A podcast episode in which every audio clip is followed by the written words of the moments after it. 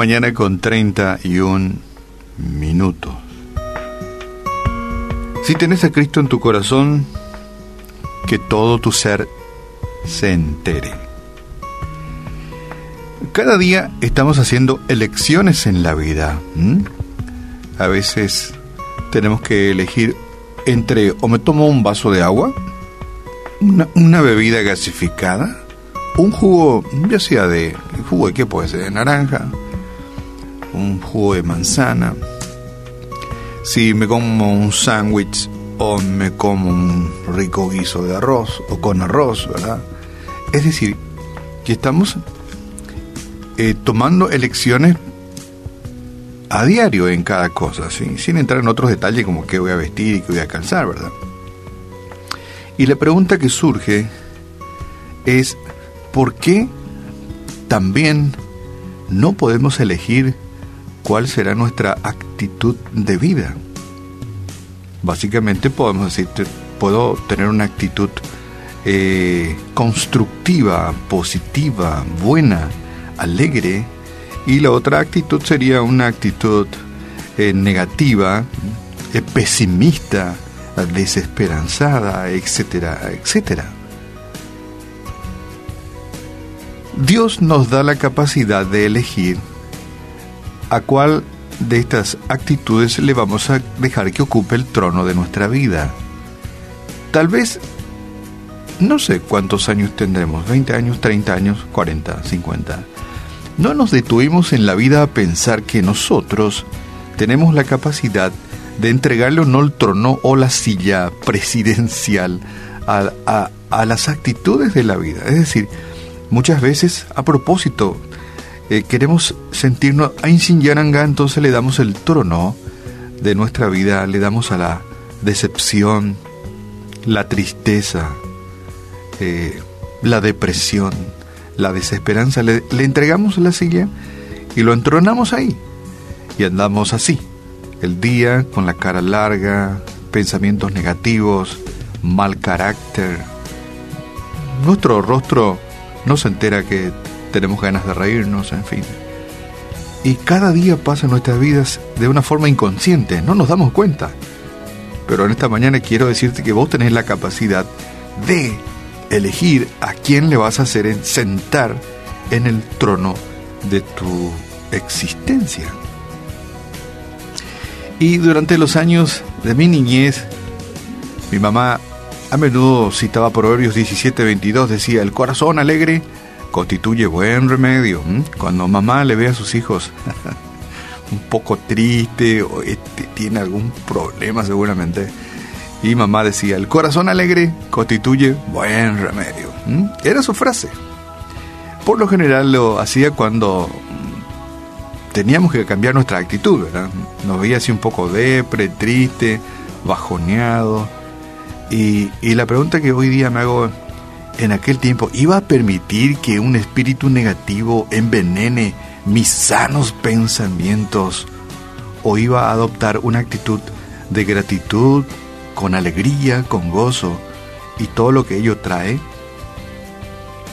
Mamá eh, me sonreía siempre y decía, el corazón alegre constituye buen remedio. Y eso era todo. No tenía que recitarme Juan 3.16 ni cosas por el estilo, ¿verdad? Nada de sermones, solo seis palabras acerca del valor de la felicidad que Dios da, la cual brota de lo más profundo de nuestro ser. Y en Proverbios 15 también leemos, el corazón alegre hermosea el rostro. ¿Mm? Si no lo sabías, hoy te cuento. En la Biblia encontramos que el corazón alegre hermosea el rostro y eso no es novedad. Uno se da cuenta, claro que sí. El estado de ánimo de las personas este hace que, que opaque o brille el rostro de las personas. El estado del corazón determina la apariencia del rostro. Es unos ojitos tristes, caras largas así, ¿verdad? Este como que, bueno, nos, nos deja un mensaje.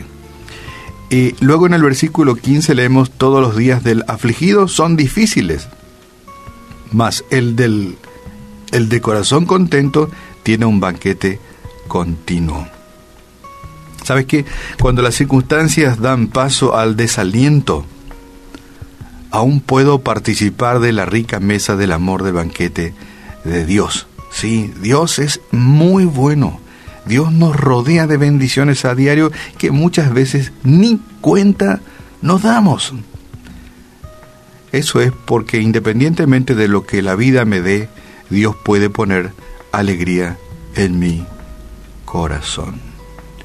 Te cuento que tenés la capacidad, y es un ejercicio, espero que sea bien musculoso, en la capacidad de que elijas cómo va a ser tu día. Cara larga, decepción, desesperanza, mal carácter, canguero, argel, o vas con la musculatura de tu espíritu y con la ayuda de Dios elegir, no, tengo ningún muchos problemas por ahí dando vueltas, pero hoy arranco un día con actitud de ganador, con alegría, con gozo, más allá de la circunstancia, porque no quiero envenenar mi vida y la de quienes me rodean, porque los problemas de todos modos estarán ahí para ser solucionados.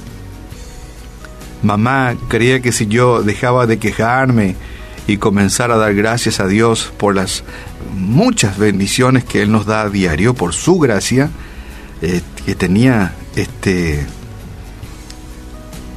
Dios me daba posibilidades para dar o poner un remedio a un corazón abatido. Y creo que ella tenía razón. Mamá sabía que yo tenía la potencialidad de vencer ese corazón abatido, triste, desalentado, deprimido, decepcionado. Y hoy quiero dejarte este mensaje y Dios quiere darte una mano. No te olvides que el corazón alegre constituye buen remedio, hermosea tu rostro y realmente es la muestra de que Dios es bueno. Si tenés a Cristo en tu corazón, decíselo a tu rostro, a tu carácter y a todo tu ser. Espero que fortalezca la musculatura de tus sanas decisiones, no dejando que eh, fuerzas ocultas, por decirlo así, el desaliento, la desesperanza, la decepción y el negativismo se siente en el trono de tu vida, sino que al contrario, a patadas saquemos a estas actitudes y dejemos que Dios se entrone en nuestra vida con amor, paciencia, alegría, esperanza. No es muy fácil, pero no es imposible. Tú lo puedes lograr y Dios nos quiere ayudar. Padre, en esta mañana te damos gracias. Gracias porque podemos entender que podemos arrancar cada día con una buena actitud, aunque las cosas tal vez no se tornan del color que quisiéramos, tú estás ahí para ayudarnos y tú nos enseñas a que arranquemos cada día con una actitud gloriosa, con una actitud de ganador, de vencedor. Y aunque seamos atacados, Señor, por los dardos de la decepción, la desesperanza, la traición y la necesidad estás ahí para, para ayudarnos, para alentarnos, para fortalecernos. Señor, gracias.